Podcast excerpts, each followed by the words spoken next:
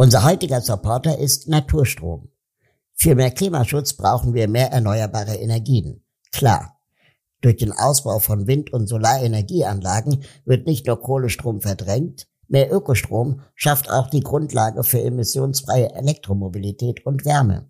Einfach irgendwelchen Ökostrom zu beziehen, unterstützt die Energiewende allerdings nicht, da viele Anbieter nur mit Grünstromzertifikaten arbeiten und keine neuen Anlagen bauen. Nicht so bei Naturstrom. Der Ökostrompionier kauft die Energie für seine Kundinnen nicht nur direkt bei erneuerbaren Kraftwerken hier in Deutschland ein, in den Tarifen ist auch ein fester Förderbetrag für den Bau neuer Wind- und Solarparks enthalten. Als Kundinnen und Kunden von Naturstrom sorgt ihr somit aktiv dafür, dass mehr Klimaschutz passiert. Wenn ihr jetzt zu Naturstrom wechselt, lohnt sich das gleich dreifach. Euer Energieverbrauch wird CO2-frei, der Fortgang der Energiewende wird gefördert und ihr bekommt dafür auch noch 30 Euro Startguthaben. Klickt dazu einfach auf naturstrom.de slash wie kann ich was bewegen und macht mit beim Klimaschutz. Den Link findet ihr natürlich auch in den Show Notes. Vielen Dank an Naturstrom für den Support.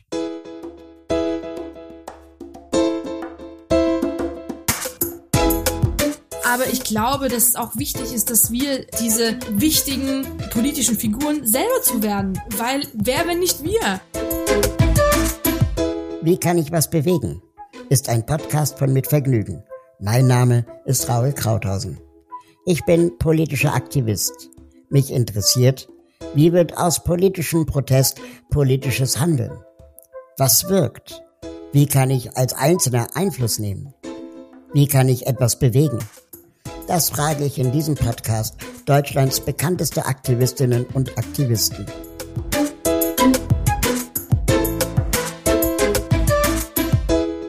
Heute spreche ich mit Nini Ziklauri.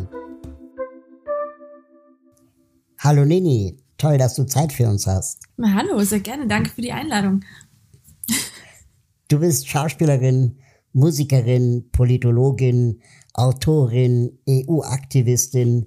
Dein Wikipedia-Beitrag, den habe ich mir neulich durchgelesen, der liest sich wie von jemandem, der doppelt so alt sein müsste. Müsstest du dich auf eine Bezeichnung reduzieren? Welche wäre das? Uff, das, das äh, sagen mir viele tatsächlich. Äh, eine Bezeichnung reduzieren ist ganz schwierig. Vielleicht Aktivistin. Politische Aktivistin, hätte ich vielleicht gesagt, ja. Weil das fasst alles so ein bisschen zusammen. Ich würde nicht sagen Politikerin, ich würde auch nicht sagen nur Musikerin oder nur Schauspielerin, aber vielleicht ist mit dem Aktivismus äh, alles so ein bisschen drin. Was verbindest du mit dem Begriff Aktivistin? Jemand zu sein, der sich wirklich für eine Sache einsetzt und nicht aufgibt, andere inspiriert und für etwas kämpft und das wirklich auch freiwillig und ehrenamtlich im Alltag macht. Ja, das ist für mich so, so circa das, was ich mit einem Aktivisten verbinde. Eigentlich auch ganz normale Menschen, also nicht wirklich irgendwie Aktivisten. Es hört sich immer so an, als wäre jemand als Aktivist zu, zur Welt gekommen, aber eigentlich war ich nie Aktivistin oder habe es mir gewünscht zu sein von Kind auf. Ich bin es einfach über Nacht geworden. Und ja, das ist ein, jeder Mensch kann ein Aktivist sein und es kann natürlich viele verschiedene Facetten haben, für was man aktiv ist.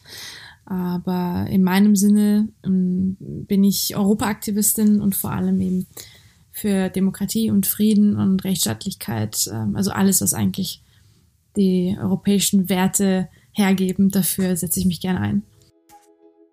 Sie war der Star der Kinderserie Schloss Einstein. Sie spielte in Kinofilmen und war Teilnehmerin der Castingshow Popstars.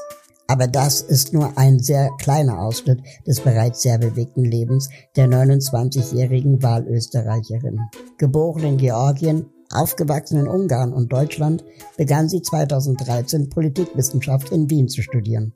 Aber nicht nur das. Schon zuvor startete sie ihre aktivistische Laufbahn als leidenschaftliche Kämpferin für Europa. Bereits 2008 sprach sie mit Angela Merkel auf der Thüringer Zukunftskonferenz und bat um Unterstützung für Georgien. Denn Nini wurde selbst Zeugin des Kaukasuskrieges, den sie auch dokumentierte. Spätestens seitdem weiß sie, wie wichtig der Frieden eines vereinten Europas ist, welch großer Wert darin liegt und welche Gefahren darin, diese Einigkeit aufs Spiel zu setzen. Nini Ziklauri gehört mit anderen europäischen Aktivistinnen zum Young European Collective. Und was heißt, du bist Aktivistin über Nacht geworden? Es war so, dass ich in 2017 das Gefühl hatte, wenn nicht jetzt jemand etwas tut und für die europäischen Werte aufsteht, sie sichtbar macht, sie kommuniziert unter anderen Menschen, dann wird es niemand tun.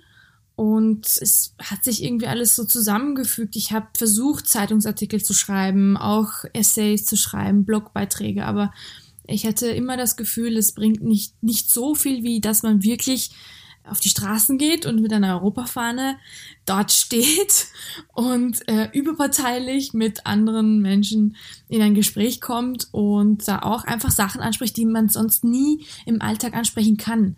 Also nicht online, sondern wirklich von Angesicht zu Angesicht. Und das ist wirklich von einem Tag auf den anderen passiert. Es gab diese Bewegung im Pulse of Europe in 2017, ist sie ganz groß geworden. Und da die Bewegung wollte ich unbedingt auch nach Österreich holen, beziehungsweise nach Wien in die Hauptstadt. Und es hat sich dann nicht viel getan gehabt in der Zeit. Und ich habe aber auf Twitter versucht, Menschen zu finden und habe irgendwie gepostet, Leute, wir müssen einfach diese großartige Bewegung nach Wien bringen zum Herzen Europas, wo wenn nicht hier, ja. Und dann kam dann plötzlich daraufhin einige Menschen tatsächlich zum Karlsplatz und dann bin ich dort hingelaufen in Windeseile mit selbstgebastelten Fahnen und es war, es war noch recht klein, aber es war großartig, weil es das erste war, quasi, womit das Ganze irgendwie angefangen hat hier in Österreich und es ist alles irgendwie plötzlich passiert. Das finde ich total interessant, weil in diesem Podcast und auch in dem Buch äh, Wie kann ich was bewegen, haben wir vor allem mit Aktivistinnen gesprochen, die sich politisch wahrscheinlich eher links einordnen würden. Pulse of Europe und wahrscheinlich dann auch deine Werte sind aber wahrscheinlich eher liberal, würde ich jetzt mal sagen. Die Frage dahinter ist für mich, gibt es Aktivisten in Poloshirts? Das ist eine witzige Frage. Also äh, zuerst einmal Pulse of Europe würde ich gar nicht irgendwie einordnen, weil ich glaube, das ist das wirklich Besondere an dieser Bewegung, dass sie absolut frei ist von jeglichen politischen Strömungen oder Vorstellungen. Das soll wirklich eine Plattform sein, wo Leute zusammenkommen, egal wo sie stehen, ob sie links sind, äh, liberal sind, rechts sind, wie auch immer, ähm, sollen zusammenkommen, miteinander reden und sich streiten am besten, weil lebhafte demokratische Debatten, das, das kann nur gut sein. Und ich selbst persönlich, ja, stehe ganz, ganz klar hinter der liberalen Demokratie und ob es jetzt zum, dazu ein Poloshirt braucht, weiß ich nicht. Aber ich denke, ja, es kann natürlich auch Menschen in Poloshirts gehen, geben, die Klar. auf die Straßen gehen. Aber ganz ehrlich, ich habe sie erst seit 2017 das erste Mal bemerkt Nicht, dass es nur Menschen wären im Polarshort, aber mir ist aufgefallen, dass tatsächlich damals die Überwindung dann nicht mehr so groß war für Menschen, die sich sonst nicht trauen, auf den Straßen zu demonstrieren, tatsächlich dorthin zu gehen und die Fahnen in den Händen zu halten und wirklich äh, in einem Megafon zu sprechen. Das war wirklich, also waren wirklich alle möglichen Menschen dabei von allen möglichen Hintergründen und politischen Parteien oder Vorstellungen. Und ja, das war irrsinnig spannend. Also das würde ich gerne nochmal so erleben. Die Aktivistinnen, mit denen ich sprach, die äh, eher politisch links äh, einzuordnen sind, die haben das oft getan aus eigener Betroffenheit. Also die haben irgendeinen Missstand entdeckt, äh, an sich selbst erlebt oder ähm, äh, haben gesagt, okay, ich halte es nicht mehr aus, äh, dass da jemand etwas tut, deswegen muss ich jetzt der oder die Erste sein, um, um da ähm, mich für einzusetzen. Die Frage, die ich mir stelle, ob beim liberalen Aktivismus das vielleicht, ist es ein Privileg, liberal zu sein? Also muss man selber, ja, also ist es mehr, ja, wie soll ich sagen, mh, hm, Fühlst du dich in irgendeiner Art und Weise, bevor du das gemacht hast, ausgeschlossen, diskriminiert oder nicht beteiligt, dass du aktiv wurdest oder hast du einfach das Gefühl gehabt, das ist eine schöne Sache, die gefällt mir, da, da möchte ich mitmachen?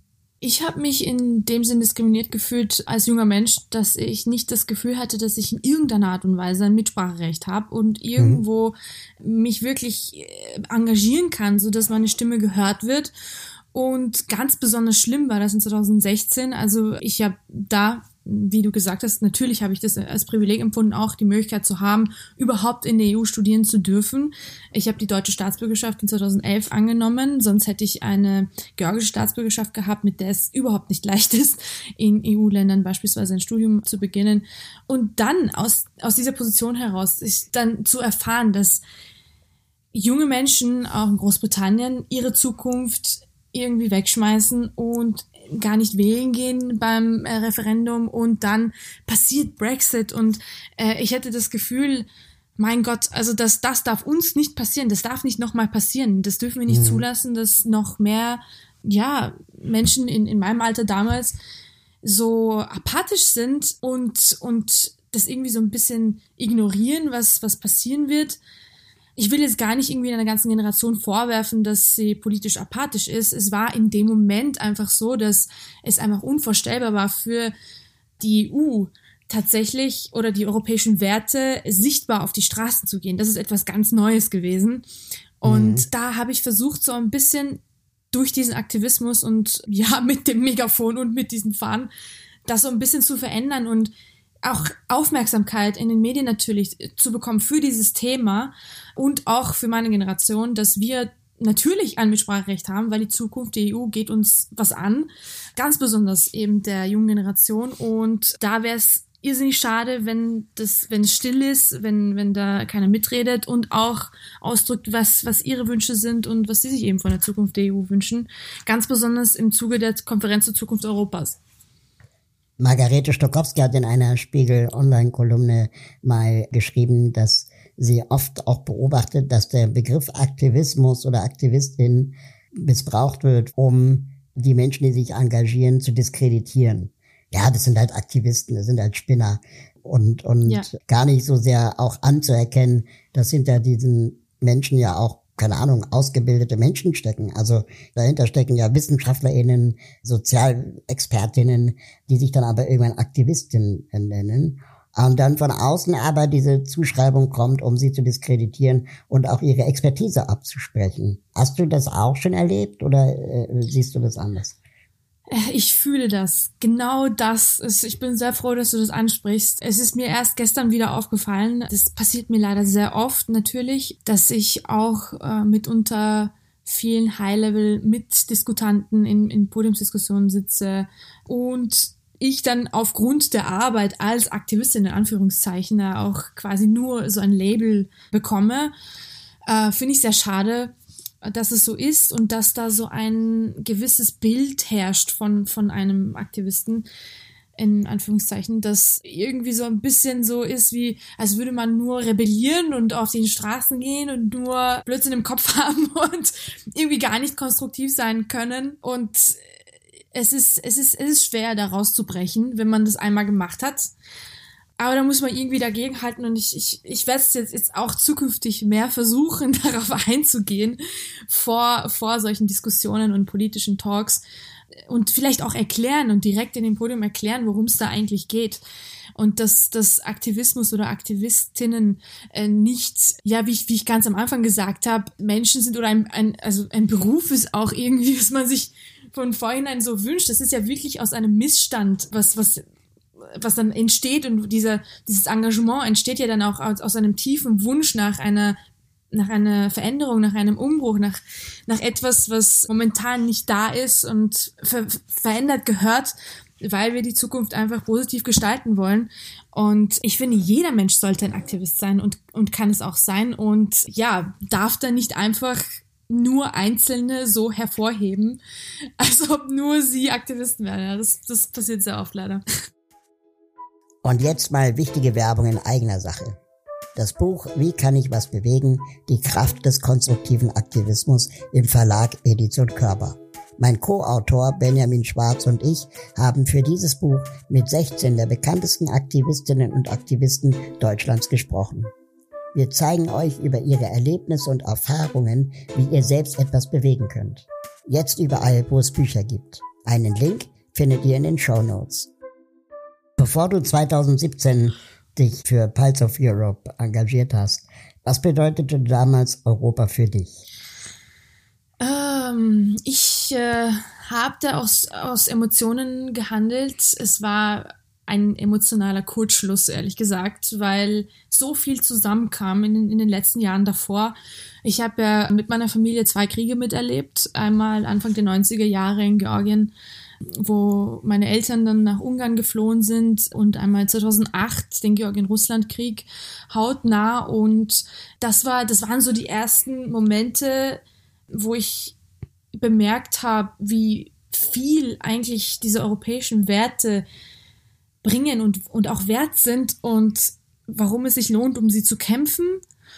Mit der Rosenrevolution, die in äh, Georgien Anfang der 2000er passiert ist, wurde mir dann klar als Kind, man kann auch darum kämpfen. Also man kann sich, sich dafür engagieren und, und tatsächlich etwas tun, die Inspiration, die ich dabei hatte, waren wirklich diese vielen, vielen Menschen, die Rosen auf den Straßen verteilt haben und, und dann einfach eine Veränderung herbeigeführt haben in dem Land, in dem Sinne, dass sie sich, dass sie sich in Richtung EU, in Richtung ähm, Europa bewegen wollten, ihr korruptes System verändern wollten, zu, hin zu, einem demokratischen und rechtsstaatlichen System. Und dieser tiefe Wunsch, den hat einfach jeder Mensch zu der Zeit getragen bei dieser, bei dieser Revolution. Es war ein unfassbar schönes Gefühl, das irgendwie mit anzusehen, weil natürlich auch viele von meinen, meinen Familienmitgliedern auch mit dabei waren und das wurde alles überall live übertragen und es war ein riesen ja, Ding irgendwie damals. Und das ist mir so eingebrannt.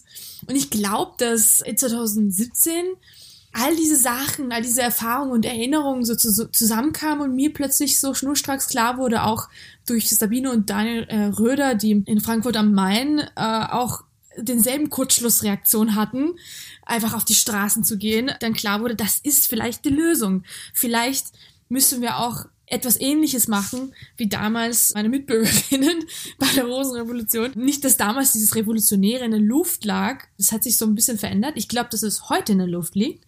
Aber es war so eine Stimmung da, dass wir jetzt in der Lage sind, tatsächlich überparteilich zusammenzukommen und dass, dass wir alle die sich auch sonst nie auf die Straße getraut haben, zusammenkommen können, um für eine einzige Sache zu kämpfen und, und zwar wirklich für eine Sache und nicht gegen eine Sache. Und das war halt mhm. halt auch wieder etwas komplett Neues, also vor allem in Österreich. Das war irgendwie, wenn Leute an uns vorbeigegangen sind, auch Passantinnen, sind dann stehen geblieben und haben gefragt, was wir so machen.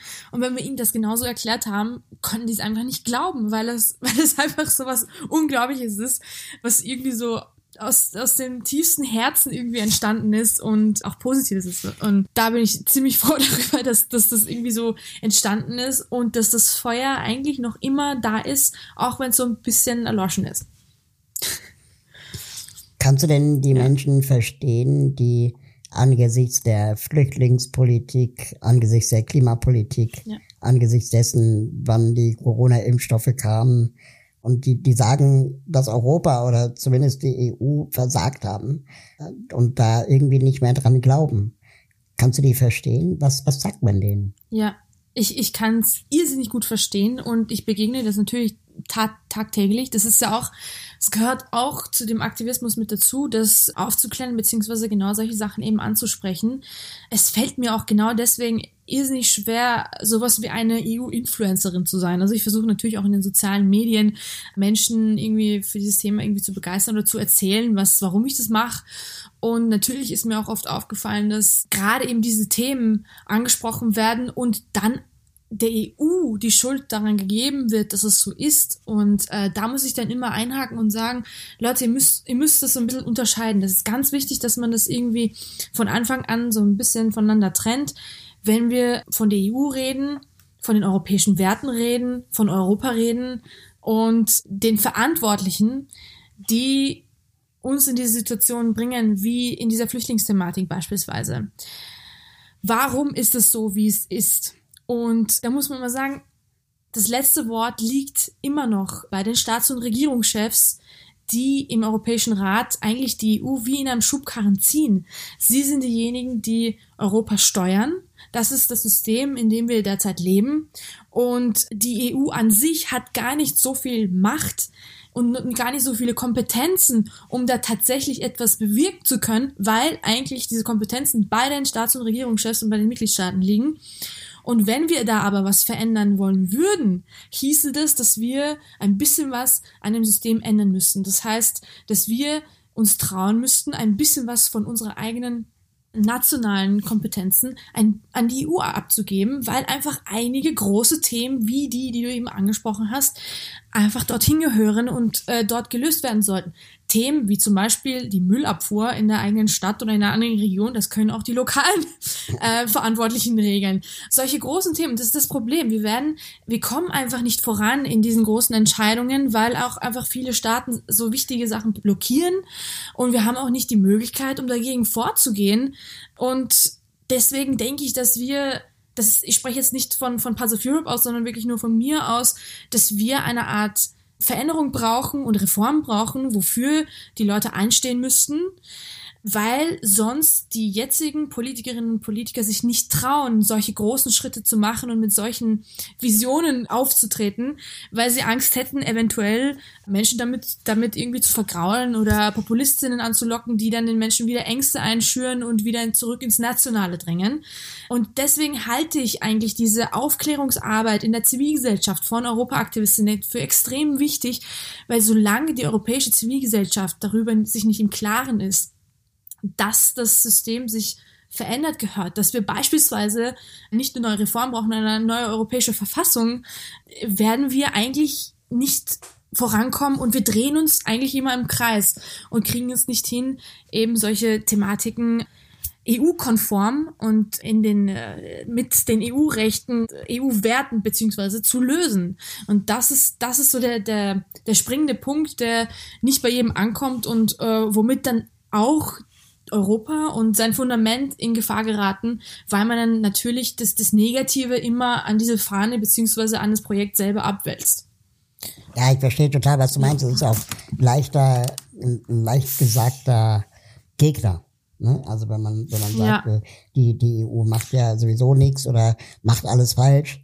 Ähm, gleichzeitig finde ich es aber auch, ich versuche mal mein Gefühl zu beschreiben, finde ich es aber auch schwierig, wenn man sagt, ja gut, die, ähm, die Staaten untereinander, da gibt es dann einen Staat, ähm, das blockiert und dadurch findet auf EU-Ebene nichts statt. Also müssen wir die in einem anderen Staat davon überzeugen, dass es eine wichtige Sache ist. Und das, also nehmen wir mal den Rechtsruck, ja, dass wir sagen, okay, mhm. wir müssen verhindern, dass Europa nach rechts rückt. Das heißt, wie kann ich denn als Deutscher, als Berliner in Paris äh, klar machen, dass, keine Ahnung, der Rechtsruck, den, den Frankreich gerade durchlebt, äh, auch problematisch ist. Das ist doch schon alleine in Deutschland schwierig, dafür zu sorgen, dass meine Interessen politisch vertreten werden, weil die Selbstwirksamkeit, zumindest bei mir, habe ich das Gefühl, eher abnimmt, als dass ich das Gefühl habe, die Interessen der Bürgerinnen und Bürger werden gehört. Ja, ich verstehe es absolut. Wir denken immer viel in nationalen Grenzen. In, in meinem Kopf sind wir alle Europäerinnen und Europäer. Ja. Und ich finde, dass die Probleme in den anderen Mitgliedsländern auch unsere Probleme sind. Wenn es den Briten schlecht geht, geht es auch uns schlecht. Wenn es den Ungarinnen schlecht geht, geht es auch uns schlecht. Und wenn in Polen die Rechte der LGBTIQ-Menschen äh, beschnitten werden, dann, dann ist das auch unser Problem und dann müssen wir auch was tun, um ihnen solidarisch beizustehen und bei ihnen zu sein. Und ich glaube, es funktioniert nicht, ohne dass uns, ohne dass wir daran arbeiten, dass, dass es so eine Art europäische Zivilgesellschaft gibt und dass mhm. ähm, diese. Das würde ja bedeuten, dass wir die Grenzen auflösen. Äh, das muss nicht unbedingt heißen, dass wir die Nationalstaaten auflösen, sondern dass wir einfach als Europäerinnen und Europäer im Denken miteinander mehr verbunden sind und mehr uns trauen, über den Tellerrand zu schauen und mehr für uns gegenseitig auch tun. Also es gibt äh, es gibt beispielsweise bei uns auch schon so aktivistische Gruppierungen, die aus ähm, Tschechien, aus Polen, aus Deutschland, aus Österreich kommen und dann, wenn es dann darum geht, eine Aktion zu machen, wie beispielsweise eben in, in Polen bei den LGBTIQ-freien Zonen, dass man dann zusammenkommt und und gemeinsam dort vor Ort ist, wenn es denn die Corona-Regelungen zulassen würden, aber dass man wirklich vor Ort präsent ist und sagt, wir unterstützen euch, wir stehen hinter euch, weil wir diesen Grundgedanken haben, dass eigentlich die Mehrheit in Europa hinter diesen europäischen Werten steht und, und deswegen eben solche Sachen auch klar gegen den Europ europäischen Werte verstößen und wir uns eigentlich in der Pflicht sehen sollten, da sie zu schützen, weil es sonst irgendwie auch ähm, ja, ähm, kaum möglich ist, da etwas zu tun. Also da ist wirklich viel Aktivismus gefragt und da ist auch viel europäischer Aktivismus gefragt. Und das ist nicht selbstverständlich heutzutage. Das muss man irgendwie erklären, dass es das tatsächlich gibt. Wenn, wenn ich solche Sachen erzähle, dann, dann ähm, erblicke ich meistens so staunende Gesichter, weil, weil das so unnormal ist noch. Aber ich denke, wenn ich mir so die jungen Leute in den Schulen anschaue, die Schülerinnen und Schüler, die sind schon viel weiter als, als meine Generation weil sie durch diese Vernetzungen und auch durch Social Media und vielleicht auch vermehrt durch, ja, durch, durch diese neue Welle von, äh, Ver ja, ich weiß nicht, wie man das nennen kann, so Vernetzung oder europäische Vernetzung irgendwie so sich ein bisschen leichter tun, über diesen Grenzen zu denken. Und in vielen Köpfen existieren sie eigentlich gar nicht mehr. Also das ist zumindest meine Wahrnehmung, die ich in den verschiedenen Schulen so wahrnehme, wenn ich Workshops halte, dass ich da mit den ganz Jungen gar nicht mehr darüber reden muss, über diese Grenzen, die existieren. Und ganz besonders nicht in den Grenzgebieten selbst. Also wenn mhm. ich zum Beispiel ganz nah in Kärnten bin, an der, an, an der slowenischen Grenze, da ist es irgendwie, das verschwimmt total. Also da gehen Leute hin und her, jeden Tag sprechen die Sprachen gegenseitig. Da gibt's ähm, Schulen, die beide Sprachen anbieten und irgendwie, also je näher man diese Grenze kommt, desto mehr verschwimmen sie und je mehr man weitergeht, desto mehr denkt man sich, da ist ja irgendwie irgendwas, was uns davon abtrennt voneinander und wo ja dann unsere Probleme aufhören und die von den anderen anfangen, was eigentlich, eigentlich gar nicht so ist. Und je mehr Menschen sich das bewusst werden, umso besser. Und ich glaube, das ist, das ist so ein Schritt, was sich vielleicht dann in den nächsten Jahren ein bisschen weiterentwickelt und ja, vielleicht braucht es einfach ein bisschen Zeit und ein bisschen mehr Arbeit dorthin, dass es irgendwann so ein bisschen in den Köpfen ankommt.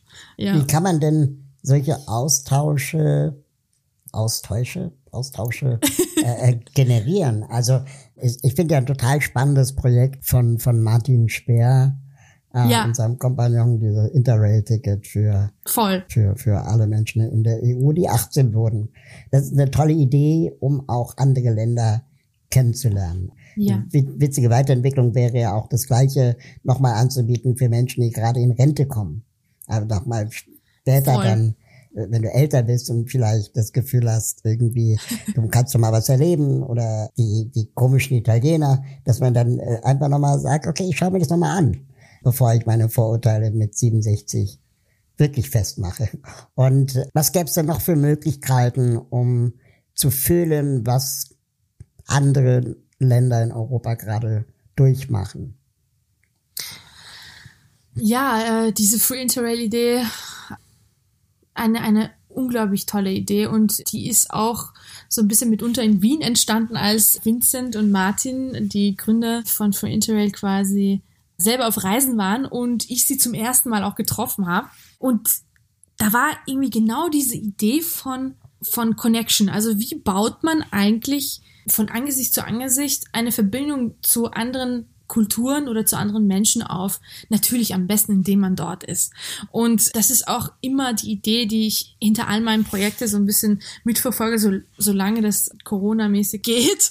Aber zum Beispiel Projekte, die Schulen oder Schülerinnen und Schüler in die EU-Institutionen bringen. Mich persönlich hat das, mir persönlich hat das irrsinnig viel gebracht. Also wenn ich nicht in 2014, 15 die Möglichkeit gehabt hätte, mit einer kleinen Studiengruppe nach Brüssel zu reisen und dort zu besuchen, wie eigentlich diese Institutionen sind. Wie schauen sie eigentlich von innen aus? Wer arbeitet denn dort? Wie sind die Leute dort drauf? Ähm, und, und was machen die eigentlich? Also solche Sachen, weil vor, vorher, bevor ich dort gewesen bin, hatte ich ganz andere Vorstellungen davon. Es war auf jeden Fall anders als das, was ich dann am, am, am Ende äh, gesehen habe und gefühlt habe und aus den Gesprächen so mitgenommen habe. Und ich glaube, dass das auch ein großer Teil war, wo, warum ich überhaupt dann in 2017 angefangen habe, so viel für die EU zu demonstrieren, weil mir das auch ein bisschen klar gemacht hat, dass das wirklich sehr, sehr vielfältig ist, weil dass es wirklich echte Menschen sind, die dort arbeiten. Das ist gar nicht dieses komische, kühle, bürokratische Monster, Monstrum, was so ein bisschen so, was man so ein bisschen so beschreibt, sondern es ist tatsächlich sehr angenehm gewesen, dort zu sein und angenehm auch den Menschen zuzuschauen, wie sie dort arbeiten und dieses Multikulturelle irrsinnig spannend. Und ich wünschte wirklich jedem, jedem jungen Menschen eigentlich mal diese, diese Möglichkeit, diese Chance gehabt zu haben, dorthin zu gehen und, und das alles mal so wirklich von der, von den eigenen, von den eigenen Augen zu sehen. Und natürlich dann auch Projekte, die so ein bisschen miteinander verbinden. Also ich finde so, sei es künstlerische Projekte, kulturelle Projekte, die irgendwie miteinander zusammenschweißen, in Richtung Schreiben, in Richtung Malen, in Richtung Musizieren. Also ich, ich, ich sehe da noch viel zu wenig. Ich sehe noch nicht so wirklich diese, diese Europäisierung, sondern es ist immer noch so ein bisschen in den Ländern drin und hören bei den Grenzen auf. Manchmal kriege ich so regionenübergreifende Sachen mit, aber ich wünschte mir, dass es mehr solche Sachen gibt wie den ESC, wo nicht nur europäische Länder mitmachen, aber das ist halt auch so ein Ding, wo ich, wo ich wirklich so, so spüren kann, dass Leute zusammenkommen und wirklich dieses, dieses europäische voll, also voll äh, raushängen lassen und man, man spürt schon diesen EU-Spirit, auch wenn, wenn viele Nicht-EU-Länder dabei sind. Und natürlich was ganz, ganz wichtig ist, dort anzudocken, wo viele Menschen gerade sich tummeln, vor allem junge Menschen bei Netflix und Co., bei Podcasts, bei Instagram, bei TikTok, wo, dass man irgendwie versucht, solche Themen auch so ein bisschen emotional zu verpacken und Geschichten zu erzählen, womit einfach Leute es vielleicht ein bisschen besser nachvollziehen können, warum das Ganze überhaupt wichtig ist und, und sich vielleicht auch inspiriert und motiviert fühlen, tatsächlich selber etwas zu tun. Wow, ja. wow. Ich habe gerade an so vielen Stellen irgendwie mich emotional andocken können. Also zum Eurovision Song Contest kommen wir noch, aber die, die, ich bin jetzt 41 Jahre alt, ja, und ich war neun Jahre, als die Mauer fiel in Deutschland. Ich habe in West-Berlin gewohnt und ich kenne es, dass wir immer zu den Ferien Schulferien von Westen durch den Osten in den Westen mussten. Und das war für mich immer so mega aufregend. An der Grenze kommen wir durch, kommen wir nicht durch, ja. Dann ist die Mauer gefallen und dann irgendwann gab es das Schengen-Abkommen, dass dann plötzlich es auch keine Grenze mehr gab zwischen, zwischen Deutschland und Holland. Was ich mega krass fand. Wie, wie, wie kann das funktionieren, habe ich mich immer gefragt. Und dann irgendwann kam der Euro. Plötzlich konnte man mit dem Geld überall bezahlen. Wie soll das denn funktionieren, habe ich mich gefragt. Und es hat irgendwie funktioniert. Und der letzte Europamoment, den ich jetzt emotional wirklich gefühlt habe, das war Roaming, dass ich mit meinem ja. scheiß Mobilfunkvertrag auch in Italien vernünftig telefonieren kann und nicht darunter leiden muss, dass es ab sofort 10 Euro pro Stunde kostet, pro Minute kostet. Und das waren so, so Maßnahmen, auf die ich nie gekommen wäre, die aber Europa wirklich nach vorne gebracht haben, zumindest für mich emotional. Hm. Aber wie Definitiv. sieht für dich ein, ein Europa aus der Zukunft, wie du es dir wünschst, für das du kämpfst? Ähm, das konnte ich gerade sehr fühlen. Ich muss noch kurz eben dazu sagen, das war für mich auch dieses Jahr ein, ein nochmal so ein Wow-Erlebnis, dass ich einfach nur mein Handy eingepackt habe, nach Griechenland geflogen bin und dort feststellen musste, es hat sich eigentlich nicht viel geändert, außer fuck, die Umgebung. Es, es, ist einfach, es ist einfach nur die Luft und diese wunderschöne Umgebung und das Essen, aber eigentlich hast du eigentlich wie ähm, in dein Netflix. Wohnzimmer zu gehen oder in eine andere Stadt zu fahren, einfach nur die Umgebung ge gewechselt. Also es war irrsinnig krass. Also das war für mich so eine Europa-Erfahrung und natürlich dann auch zu sehen, äh, wie dort vor Ort viele Europaprojekte auch ausgeschildert waren. Also ich sehe in Österreich ganz selten Europa geförderte Projekte ausgeschildert. Es gibt irrsinnig viele und es gibt auch, auch Seiten, wo man nachschauen kann, wie viele es gibt. Es ist, es ist eigentlich unfassbar. Es ist wirklich erschlagend, wenn man solche Seiten besucht. Äh, und es ist total schade, dass das irgendwie nicht sichtbar gemacht wird, weil dann hätten Leute wirklich eine Vorstellung davon, wie viel es eigentlich bringt, ähm, auch Mitglied an, von der EU zu sein. Ja, mitunter nicht nur wegen, wegen der großartigen Werte und äh, warum wir das alles machen, aber das war wirklich ersichtlich dort vor Ort, da wären die Straßen nicht gestanden, diese Brücke wäre nicht gebaut, da wären sämtliche Hotels, sämtliche Restaurants, es wäre eigentlich alles ein, eine Riesenwüste gewesen, ähm, ohne Hilfsmittel von der EU. Und das war eigentlich Irrsinn. Und um zurückzukehren zu der Frage, wie stelle ich mir die Zukunft vor? Ich, ich wünschte mir sehr, dass wir wirklich eine europäische Verfassung haben, in denen unsere Grundwerte verankert sind und denen alle Entscheidungen, die wir treffen, auch sich danach richten, auch nach diesen Grundwerten richten. Und das ist momentan noch nicht so. Wir haben diese Verträge, die so ein bisschen so, ja, so ein bisschen tro trocken daherkommen. Wir haben eigentlich nirgendwo verankert, dass wir irgendwie dieses Gemeinsame haben. Was macht uns eigentlich aus? Wer sind wir eigentlich? Ja, wo, wozu gibt's uns eigentlich? Und was ist uns wichtig in der EU? Und ich glaube, wir, wir befinden uns gerade in diesem Prozess, wo wir irgendwie reflektieren, was uns so in den letzten Jahren alles passiert ist, was, was wir daraus gelernt haben und was wir tun können, um, um das alles irgendwie zusammenzufassen und mit dem weiterzumachen, so dass dann wirklich etwas wachsen kann. Wir brauchen ja ein mhm. Fundament, woraus etwas wachsen kann. Ich sehe dieses Fundament noch nicht so ganz. Ich, ich sehe ein sehr fragiles Fundamentsystem. Also es ist, es ist eher so, dass ich in den letzten Jahren das Gefühl hatte, dass es immer mehr Risse bekommt, als dass es irgendwie gestärkt wird.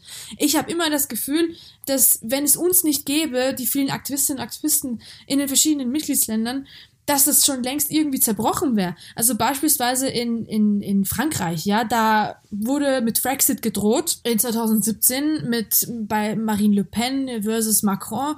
Es war wahnsinnig knapp.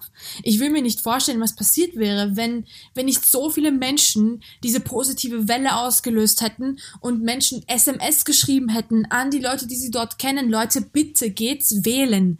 Weil wenn ihr nicht wählen geht, dann werdet ihr eure Stimme verspielen, dann kommen Menschen an die Macht, die euch eure Zukunft versauen und nicht nur die Zukunft der Französinnen und Franzosen, sondern auch unsere. Also stell dir vor, wir hätten auch noch Frankreich verloren, wir hätten nach Großbritannien und dann wären vielleicht auch noch Polen und Ungarn dran. Also da, das sind so die nächsten Schmerzfelder.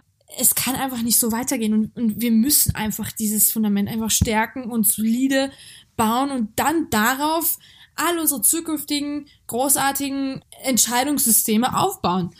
Und das, das klingt immer so total visionär und total weit hergeholt, wenn man über solche Sachen spricht. Aber eigentlich ist es eine großartige Idee und eigentlich ist es ziemlich leicht zu machen, wenn man sich jemand dahinter klemmt. Und ganz besonders wünsche ich mir natürlich, dass sich Politikerinnen und Politiker sich damit beschäftigen und sich trauen, diesen, diesen Schritt zu machen, weil es eigentlich auf der Hand liegt, dass wir das derzeit brauchen und, und dass wir nicht so weitermachen können, wie, wir, wie es derzeit ist. Aber solange dieser gesellschaftliche Druck nicht da ist, dass wir das brauchen, und solange wir ihnen nicht die Angst davor nehmen, das zu tun, wird das noch lange dauern. Und ich, ich, ne, ich nenne da wirklich Fridays for Future immer wieder gerne als Beispiel, weil das ist, zum, das ist wirklich so ein Ding, da sind Menschen auf die Straßen gegangen, sind für die Umwelt eingestanden. Das ist ja ein, ein, Thema, was seit Jahrzehnten eigentlich schon angesprochen wird, aber plötzlich kommt diese großartige Bewegung und die Politik muss darauf reagieren, weil einfach so viel Druck da ist. Und das ist ungefähr das, was wir eigentlich brauchen, auch was, was Europa angeht und was, ja, die Weiterentwicklung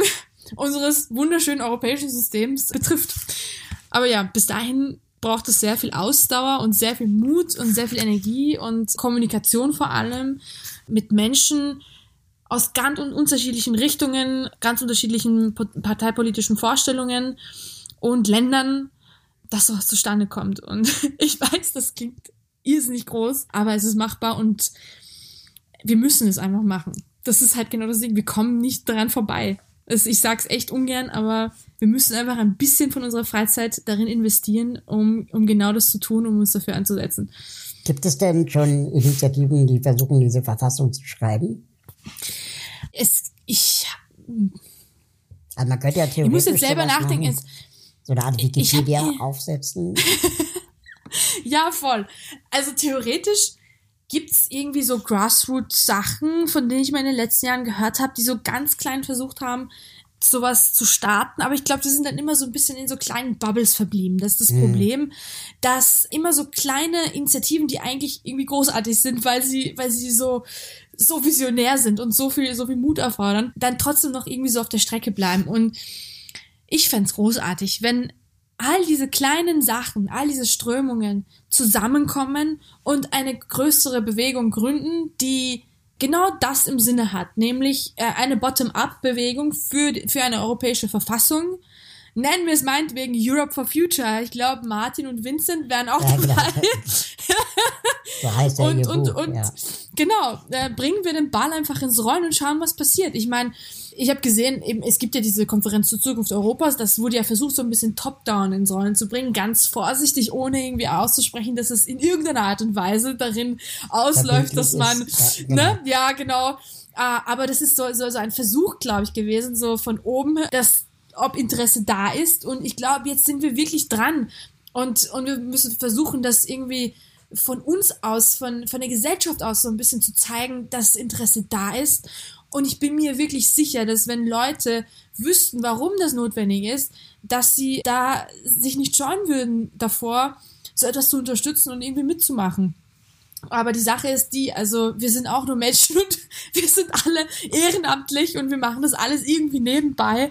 Und wir brauchen einfach, wir brauchen einfach Strukturen, wir müssen irgendwie zusammenkommen können, wir müssen Netzwerke bilden und uns nicht davor scheuen, andere anzusprechen und auch andere Gruppierungen anzusprechen und sie mitzunehmen, zu sagen, hey Leute, wir sind einfach stärker, wenn wir zusammenhalten.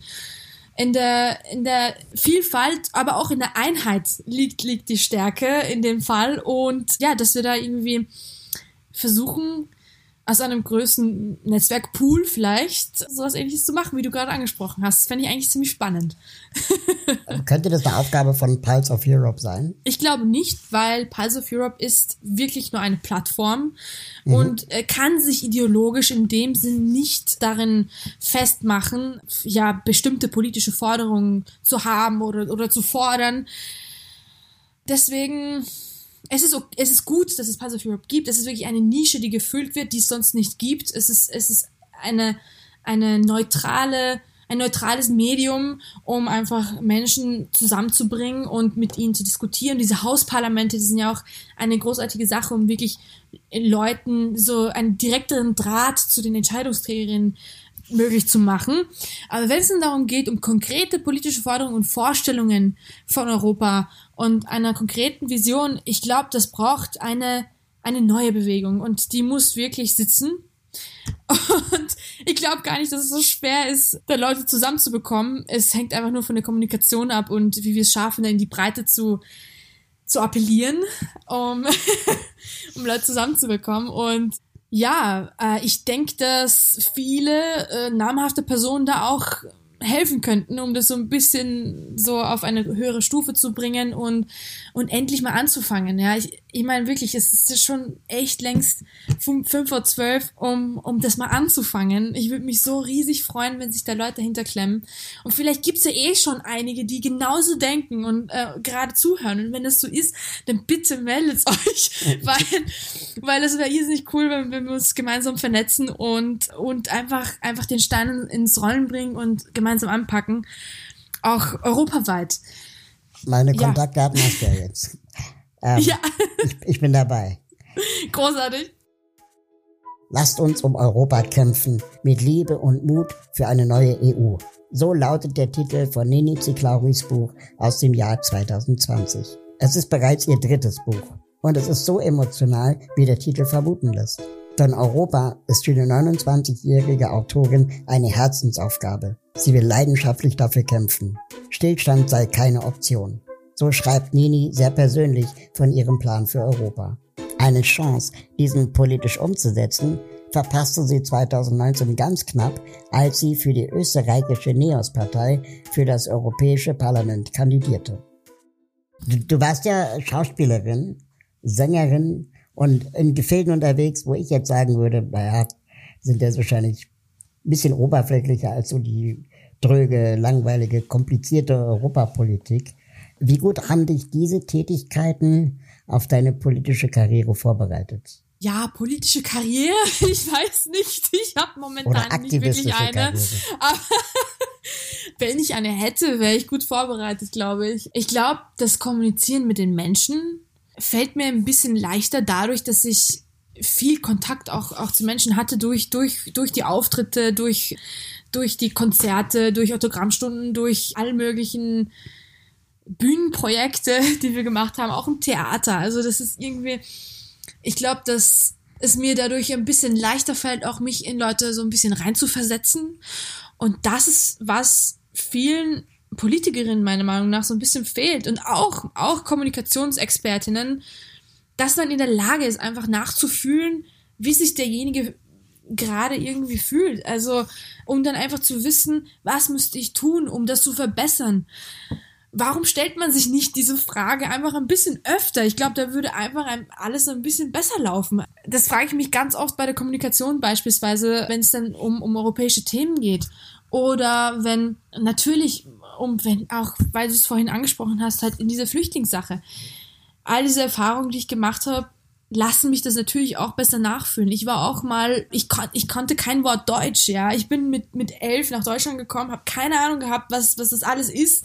Bin in einem komplett neuen Sphäre angekommen mit äh, Menschen, mit neuen Menschen, neuer Sprache, neuer Schrift und muss mich da irgendwie einfinden und war extrem dankbar dafür, dass ich irgendwo gelandet bin, wo mich Menschen wirklich mit offenen Armen aufgenommen haben und sich Mühe gegeben haben, dass ich die Sprache lernen kann und die Bildung erhalte, die, die mir ermöglicht, jetzt heute das zu tun, was ich mache. Und ich, ich bin der Überzeugung, dass jeder Mensch das kann, solange man einfach genau das ermöglicht und solange man einfach sich Mühe gibt und, und sich in die Menschen reinversetzt und sie fragt, okay, wo müssten wir da andocken, wo müssten wir da Sachen schaffen, damit sie es ein bisschen leichter haben, beispielsweise um die Sprache zu lernen, beispielsweise um hier sich ein bisschen besser auszukennen oder mhm. ähm, irgendwie äh, anzukommen und sich einfach irgendwie zu fühlen, als wären sie ein Teil dieser Gesellschaft. Das ist ganz wichtig, weil man darf nicht ausgeschlossen werden, man darf diese Menschen nicht ausschließen und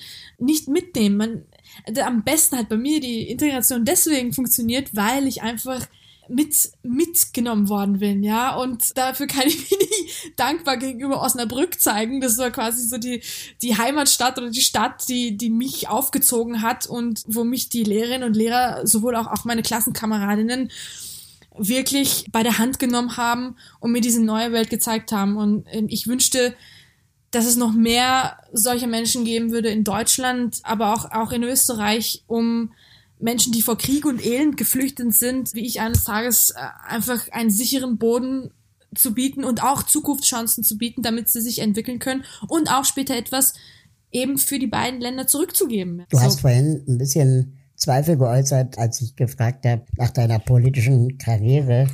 ähm, ja. äh, dabei hast du ja bereits 2019 für die österreichische Partei NEOS äh, bei der ja. Europawahl kandidiert. Wie war das für dich? Was waren deine Erfahrungen? Würdest du es wieder Uff. tun?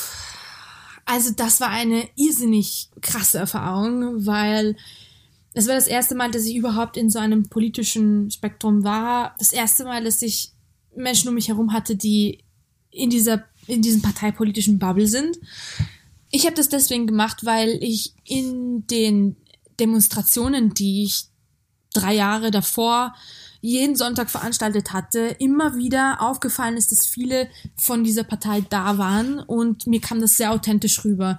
Mir kam das rüber, als würden diese Menschen wirklich daran glauben, an das, was sie vertreten und haben auch viel, viel von ihrer Freizeit darin einfach investiert, um dorthin zu kommen und tatsächlich was zu machen, ja. Und das habe ich bei anderen Parteien nicht so erlebt und dachte mir, okay, das ist irgendwie cool. Also ich fühle mich so ein bisschen wie ein Teil davon. Und das, das hat mich einfach interessiert, weil viele auf mich zugekommen sind und gemeint haben, du, also irgendwie bei diesen Europawahlen, da kommen meistens immer ältere Politiker, die irgendwie in der nationalen Politik nicht mehr so viel zu tun haben oder haben wollen und dann werden sie so ein bisschen nach Brüssel abgeschoben. Das ist so, so diese, dieses Ding, was so, so ein bisschen Mythos, das so existiert. Und wir hätten eigentlich gerne mal jemanden, der ja neu ist, von uns ist und äh, ein, ein, ein, eine weibliche Person ist. Und das ist auch etwas gewesen, was, was es vorher ganz, ganz selten gab, anscheinend, jung und weiblich. Also Und ich dachte mir, warum eigentlich nicht? Ich würde gern Menschen vertreten, wenn sie schon auf mich zukommen, mich dazu bitten. Aber es war eine Riesenüberwindung für mich, das tatsächlich einzugehen, weil ich natürlich Angst davor hatte, das zu machen, weil ich vorher nie sowas gemacht habe. Also es, ich, es ist auch nicht so, dass ich irgendwie Trainings davor bekommen habe oder mich jahrelang darauf hingearbeitet habe oder irgendwas, sondern ich bin wirklich Quereinsteigerin gewesen, dachte, ich mache das jetzt einfach mal und probiere es aus. Und das war irre, weil ich so im ersten Wahlgang schon sehr, sehr viele Menschen hinter, hinter mir ähm, hatte, die quasi für mich gestimmt haben, um, um auf, auf diese Liste zu kommen für die kleine Natur. Das hat mich sehr überrascht, weil ich nicht gedacht habe, dass es klappt am ersten, im ersten äh, Wahlgang, weil natürlich viele andere Konkurrentinnen, die ich auch damals hatte, auch jahrelang schon daran gearbeitet haben, um sich diese Kontakte zu erschaffen.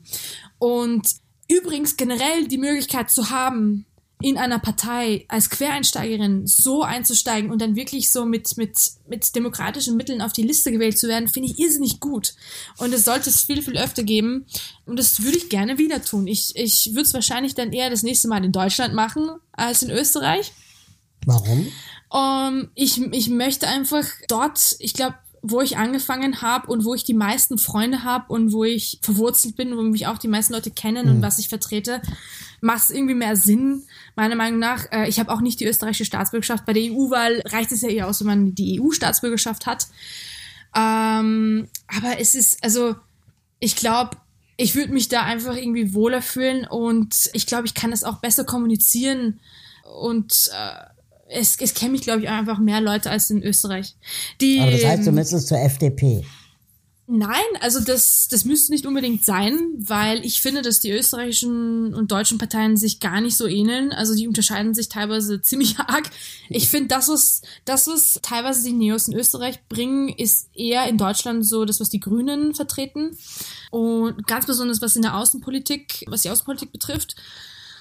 Und da würde ich mir noch ein bisschen Zeit lassen, um, um mir da wirklich Gedanken zu machen, welche Partei ich mich da anschließen würde. Und ich war am Anfang da eher ein bisschen skeptisch und habe mir gedacht, na, ich bleibe lieber auf, auf der überparteilichen Schiene etc.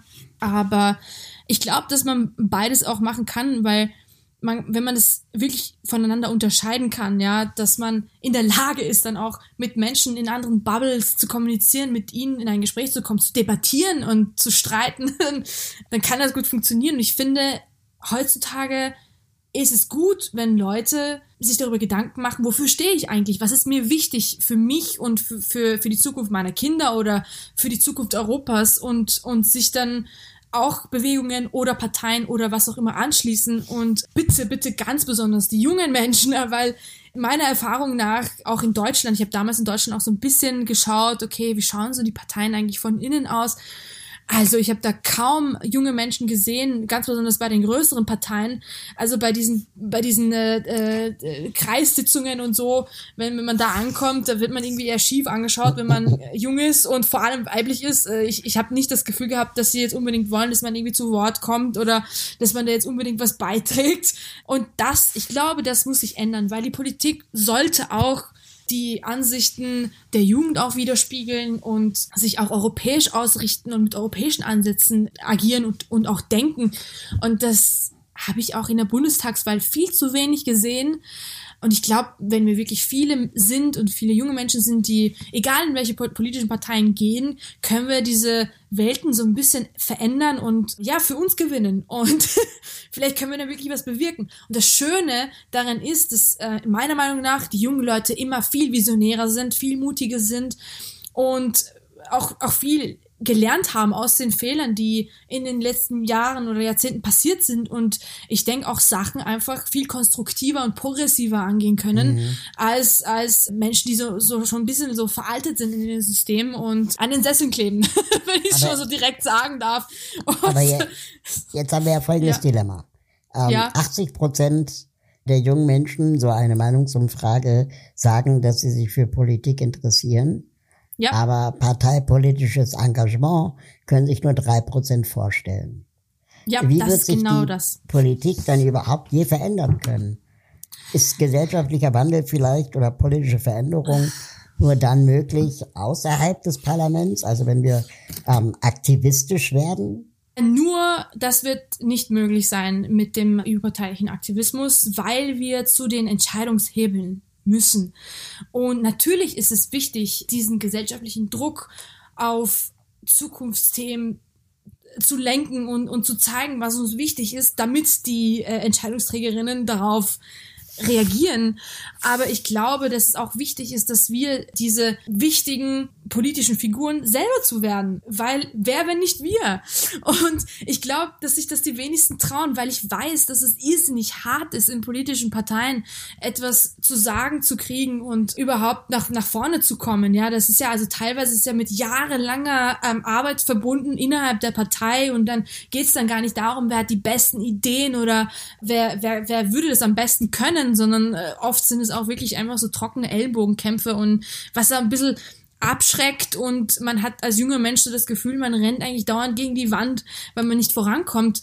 Ich verstehe das sehr gut. Ich, ich habe das bei vielen Parteien gesehen und äh, es ist auch so, aber ich glaube, was ich gelernt habe in diesen letzten Jahren, auch mitunter na, neben der Kandidatur und auch neben dem Aktivismus ist, man muss beides versuchen, man muss Wege für sich suchen, wie man es am besten vereinbaren kann und wie man auch in diesem ganzen Prozess, der irrsinnig viel Kraft frisst und auch Zeit frisst, auch auf sich achten kann. Das darf man auch nicht vergessen, weil das natürlich auch psychisch und, und äh, physisch große Auswirkungen hat, wenn man das lange macht. Man darf da nicht ausburnen. ja, das ist mir auch so ein bisschen nach dem Wahlkampf passiert, weil, weil es einfach alles neu und alles so viel auf einmal war. Es waren ja irrsinnig viel los auch in, in dieser Zeit. Man muss so ein bisschen so einen Ausgleich und eine Balance finden zwischen Leidenschaft und, und, und, diesem, Akti und diesem Aktivismus und, und diesen ganzen unangenehmen Parteigeschichten, die es dann auch noch nebenbei gibt, glaube ich. Und ja auch, also du musst ja auch privilegiert sein, ne? Also ja, politisch aktiv zu sein kann sich ja auch nicht jeder leisten. Das wollte ich auch eben sagen, ja. Also ich habe jetzt nicht irgendwie geerbt oder ich bin jetzt auch nicht irgendwie super reich, dass ich mir leisten kann, jeden Tag nur Aktivismus zu betreiben. Ich arbeite 40 Stunden, wenn es eigentlich ein bisschen mehr. wenn ich Glück habe, wollte ich gerade sagen.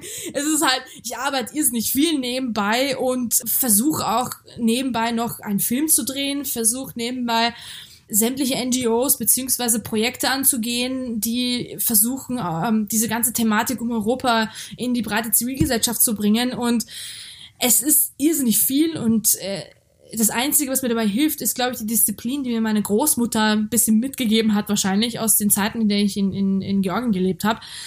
Es ist immer eine Frage der Organisation und immer eine Frage davon, wie sehr dafür brennst und wie, wie viel wie viel Positives du dadurch auch, auch bekommst. Und egal wie viel ich für diese Themen arbeite, für mich ist, es gibt mir so viel Kraft und es ist einfach so irrsinnig großartig, was ich, was ich dadurch so empfinde. Es klingt vielleicht ein bisschen komisch, wenn ich das so sage, aber ich glaube, solange man Spaß hat dabei und solange man wirklich dahinter steht, kann man alles schaffen.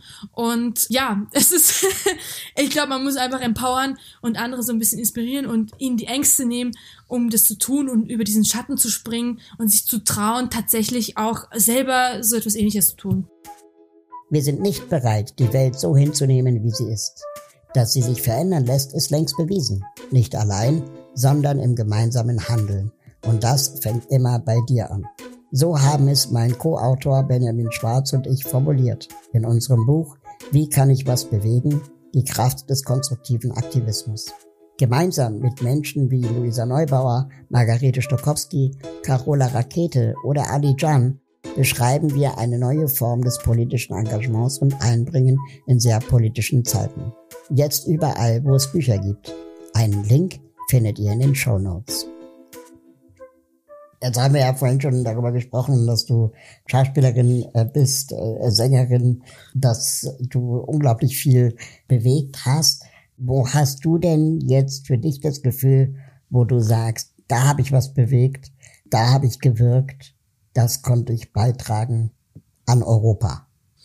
An Europa. Mh mm, ich habe jetzt schon sofort in Richtung Georgien gedacht. Also zum Beispiel, das war so ein einschneidendes Erlebnis für mich. Das habe ich auch im Buch versucht zu, zu beschreiben damals.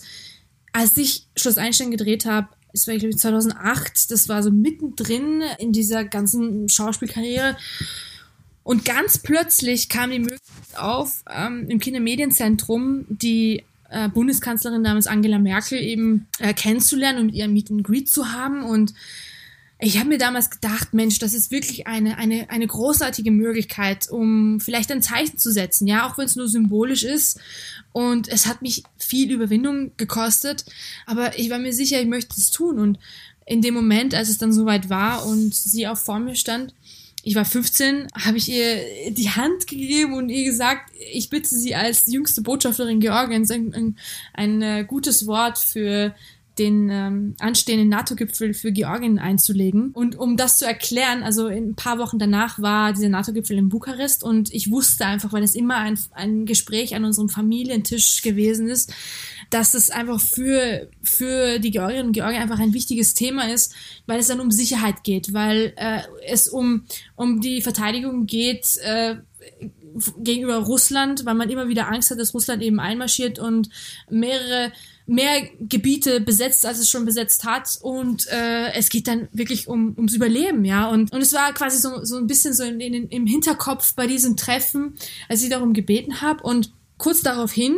da gab es ja quasi diese Pressekonferenz, die das auch so ein bisschen äh, mitgefilmt hat oder mitfotografiert hat. Und kurz daraufhin kam das dann in den georgischen Nachrichten. Und die haben das dann ganz groß rausgespielt. Da hieß es dann plötzlich so, eine 15-jährige deutsche Schau deutsch-georgische Schauspielerin setzt sich für die euroatlantischen Beziehungen für Georgien ein und, und äh, trifft äh, Kanzlerin Merkel etc.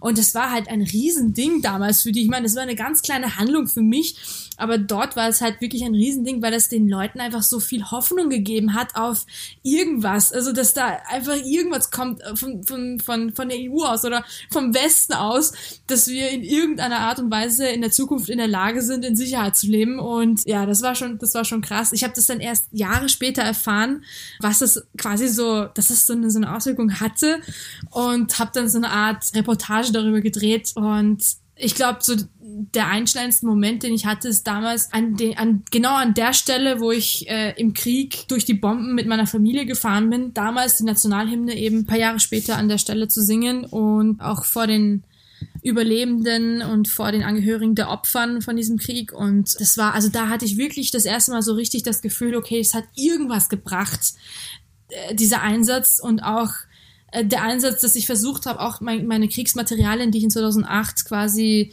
so selber auf meiner alten Digitalkamera zusammengesammelt habe, auch versucht habe in der Presse zu veröffentlichen und einfach darüber zu reden, wie es dort ist und wie es dort den Menschen geht und was passiert ist. Und ich glaube, dass, dass das schon ein bisschen was quasi bewirkt hat. Und dann für Europa, ich glaube, dass durch die ganzen Gespräche, an, sei es an den Schulen, ich gebe oft Kinderworkshops oder Workshops für Teenager, wo es dann, wo es dann darum geht, um zu erklären, ähm, was, also was Europa ist, beziehungsweise warum es wichtig ist, sich für Europa einzusetzen. Und nach dem Workshop kriege ich oft halt solche so Reaktionen wie, wow, also das hätte ich vorher nie so gedacht und danke, weil jetzt sehe ich das irgendwie aus anderen Augen.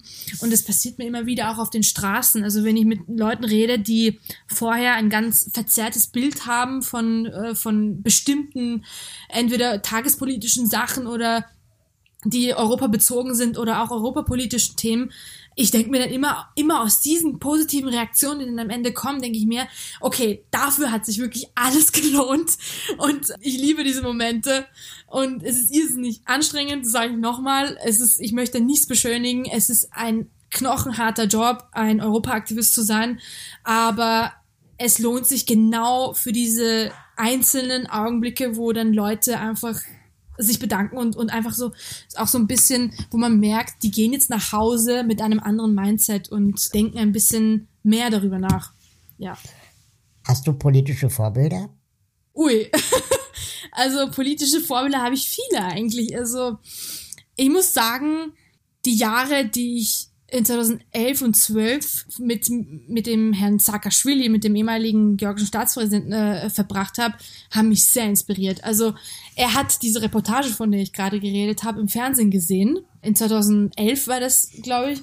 Und hat sich daran erinnert, dass das in 2008 passiert ist mit Merkel, also dass das in den Nachrichten gelaufen ist und dass er damals schon irgendwie wollte, dass, dass er so einen, so einen netten Brief schreibt, so einen Dankesbrief oder sowas, aber er hat natürlich viele andere Sachen um die Ohren gehabt. Ich meine, er hat sich in einem Krieg befunden und hat dann gesagt, okay, in 2011, die muss ich unbedingt kennenlernen. Und dann bin ich mit meiner Pressesprecherin und mit meiner Mutter in die Hauptstadt gereist und äh, wurden dann quasi dort empfangen. Und es war einfach so außergewöhnlich und auch ungewöhnlich, irgendwie vor Ort zu sein und ihn so zu treffen, weil ich mir was ganz anderes vorgestellt habe. Also ich habe mir eher so ein typisches Politikerbild vorgestellt von einem bürokratischen alten, er ist nicht eher so einen vornehmen äh, Herren oder so, aber es war eigentlich er er hat er war eigentlich wie ein Student. Also wenn man ihn trifft, er war eigentlich wie du und ich. Er hat ganz normal geredet, er war wirklich down to earth, hat sehr für die Sachen gebrannt, die er in, den, in diesen Jahren davor umgesetzt hatte und er hat sie auch visualisiert gehabt. Also ich fand das total inspirierend. Er hat in dem Büro, wo er gesessen ist, all diese Projekte, diese Bauten, diese Bilder von den Schulen, die renoviert worden sind, diese Systeme, die erneuert worden sind, die, die neuen Systeme, die neue Polizei, die, die, die, das neue Rechtssystem, also all solche Sachen, das kann man sich kaum vorstellen, weil man, weil man, glaube ich, nie so äh, zu, tu zu tun hat mit sowas als ja EU-Bürger, dass man dabei zusieht, wie ein, ein Staat irgendwie von, von Fundament auf neu aufgebaut wird. Also das ist irgendwie hm. so ein, so ein ganz abstraktes Ding, aber es ist irrsinnig spannend gewesen, das zu sehen und wie sehr er das von Moment Null auf verfolgt hat und auch immer selber mit angepackt hat und ganz stolz darauf gewesen ist, dass diese Sachen sich entwickeln und dass sie mit europäischen Standards gemacht werden. Und also das, ich glaube, das hat mich total geprägt, dieser Drive von ihm und diese, diese, diese positive Energie, die irgendwie kam. Und dass man in der Lage ist, immer etwas zu verändern, wenn man nur will. Und äh, ich glaube, er ist der perfekte Beispiel dafür. Er ist ja mit 33 dann hat er die Revolution gestartet in, in Georgien und das Land von der Korruption befreit und von Grund auf neu aufgebaut mit europäischen Standards. Ich meine, das ist irre, das ist irre. Ich bin jetzt 29, bin gar nicht so weit davon entfernt. Und wenn ich mir so denke, dass er diese Power hatte, das durchzuziehen, ist, das ist schon, schon cool. Und ich glaube, das ist, das ist einer der, einer der größten Vorbilder, sage ich mal so. Ja. Was hältst du für wahrscheinlicher? Die Vereinigten Staaten von Europa oder eine weitere Verkleinerung der EU? Uh, ähm, die Frage ist halt, was, ich glaube, das ist immer so schrittweise, weil wenn man sich das so vorstellt, okay, was würde passieren, wenn wir uns jetzt beispielsweise an, ein, an eine EU-Verfassung einigen und da ist, da sind dann die europäischen Werte, nach denen wir unsere Entscheidungen treffen und einige Länder sagen, super, wir schwimmen damit und wir sind Teil davon und wir möchten das genauso umsetzen. Und dann gibt es vielleicht einige, die am Anfang sagen, okay, das möchten wir doch lieber nicht. Und ich kann mir vorstellen, dass es dann eine Union gibt, die ein bisschen enger ist. Aber ich kann mir nicht vorstellen, dass die Länder, die das verneinen, wenn es welche verneinen, lange durchhalten würden, weil sie eigentlich merken, dass, äh, dass man einfach mit der EU viel, viel besser dran ist als ohne die EU und dass es nur eine Frage der Zeit ist und nur eine Frage der richtigen Generation, dass sie sich, dass sie sich quasi wieder anknüpfen, beziehungsweise dass, dass, dass die Vereinigten Staaten von Europa entstehen. Und es ist, ja, es ist halt, es ist, es sind die Schritte und manchmal kommen ja auch die Fragen, wird's jetzt die, wird's, werden jetzt, jetzt die Vereinigten Staaten von Europa oder werden es jetzt die, wird's jetzt die Europäische Republik? Meiner Meinung nach ist es auch so, sowas, also, ich glaube, zuerst werden es wahrscheinlich die Vereinigten Staaten werden und dann irgendwann, wenn man dann so weit ist, dann die Europäische Republik. Keine Ahnung. Das, also ich finde, die Sachen widersprechen sich gar nicht, sondern sind Entwicklungsstufen, die wahrscheinlich sehr weit auseinander liegen. Ich kann mir nicht vorstellen, dass es sehr schnell passiert. Aber wir befinden uns ja jetzt schon längst in diesem Prozess, in diesen ersten Babyschritten dorthin, dass wir merken, dass wir Reformen brauchen. Und es, es dauert nur bis wir wirklich dorthin kommen und ich, ich hoffe, dass ich das noch miterleben darf. Also das wäre das, wär das Schönste, was mir passieren könnte, dass ich diesen Moment miterleben darf, dass es passiert. Und natürlich wäre es mir noch eine, eine viel größere Freude und viel größere Ehre, auch ein Teil davon zu sein, mit bei, beigetragen zu haben. Und was Das wäre jetzt meine letzte Frage.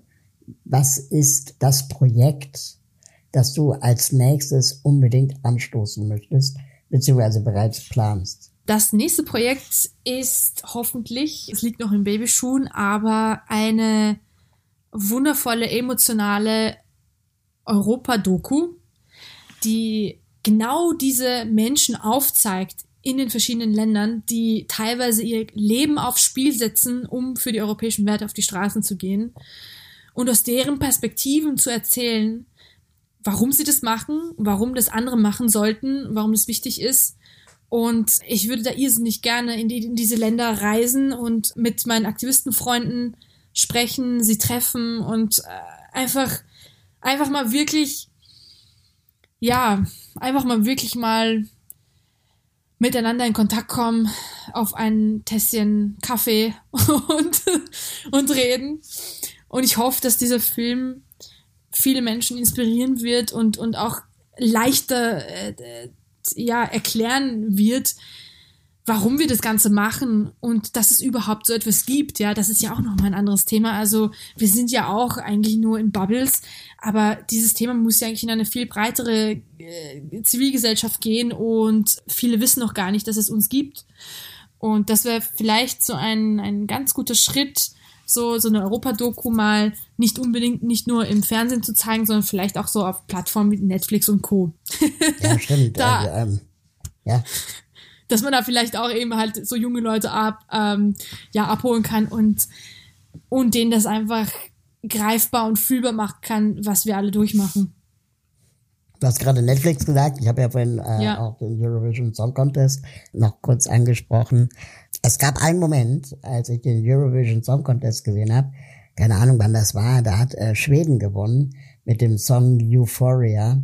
Und da gab es in der Pause zwischen den Votings und der Bekanntgabe der Punkte gab es den Eurodance. Kennst du den Eurodance? Da haben die ja. aus verschiedenen Städten teilweise live einfach gezeigt, wie Menschen in ganz Europa tanzen zum gleichen ja. Rhythmus. Und das hat damals, als ich das im Fernsehen gesehen habe, habe ich gedacht so, wow, das ist Europa. Das ist irgendwie cool und, und großartig und, und irgendwie auch magisch. Total, ja. Und ich meine, die Amerikaner haben ihren Super Bowl, ja. Ähm, aber was hat, was hat denn Europa als das Fernsehereignis? Und natürlich hat es auch Voll. in Deutschland zumindest manchmal einen sehr schrägen Charakter gehabt, so mit, mit Comedy und Klamauk. Stefan Raab hat es dann aber irgendwie mit Lena Meyer-Landrut dann doch auf eine andere Ebene gehoben, was ich unglaublich spannend fand. Und dann vor kurzem, dann war das vor zwei Jahren oder so, hat doch Netflix viele Serien rausgebracht, die in Europa produziert wurden. Genau, die dann teilweise ja, auch genau, ganz andere ja. Narrative haben. Nicht irgendwie, ja. wo dann der, der Chirurg mit der Top-Journalistin irgendein Abenteuer erlebt, sondern einfach, keine Ahnung, die Story von Haus des Geldes alleine oder die Serie Unorthodox.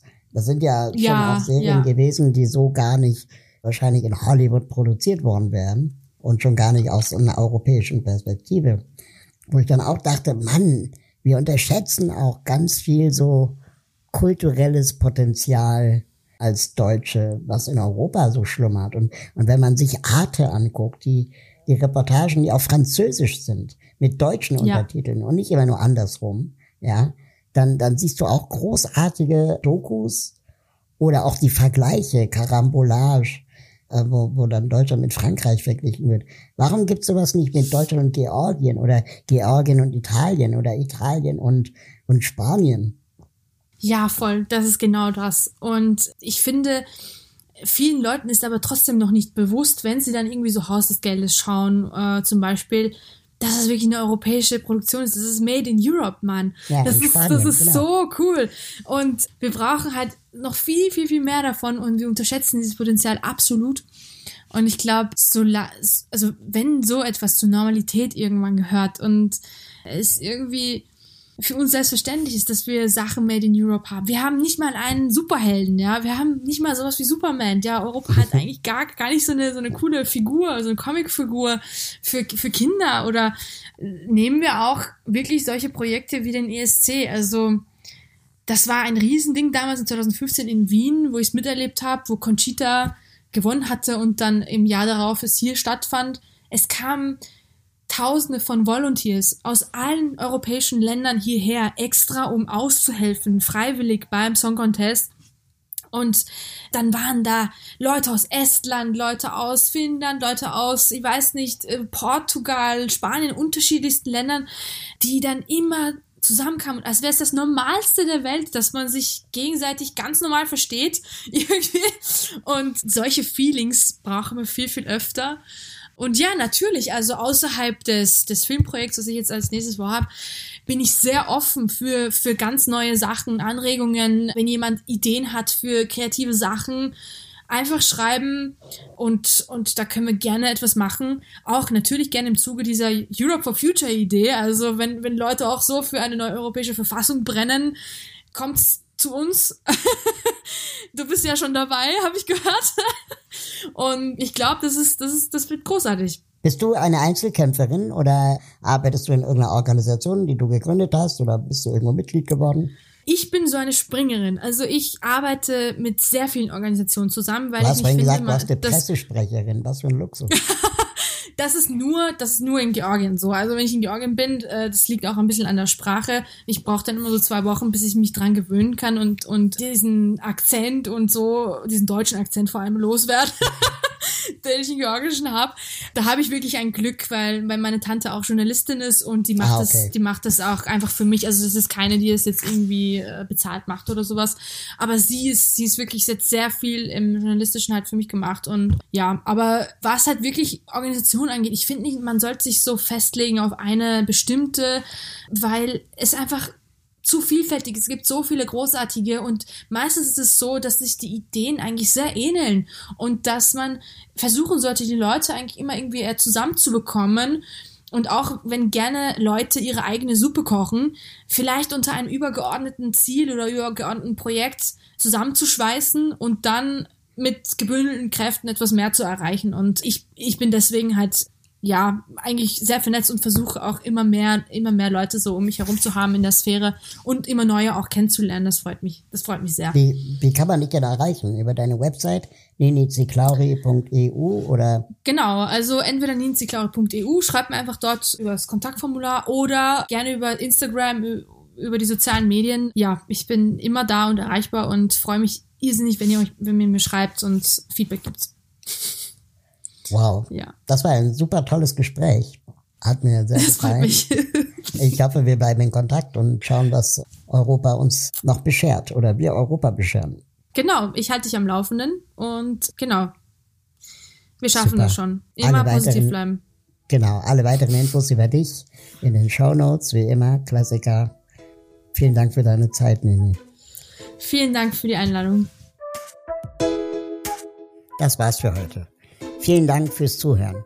Ich freue mich über eure Bewertungen, Kommentare, Feedback und natürlich, wenn ihr den Podcast abonniert oder einer Person weiterempfehlt. Wie kann ich was bewegen? ist eine Produktion von Mitvergnügen und der Part GmbH für digitales Handeln. Lasst uns was bewegen. Bis bald.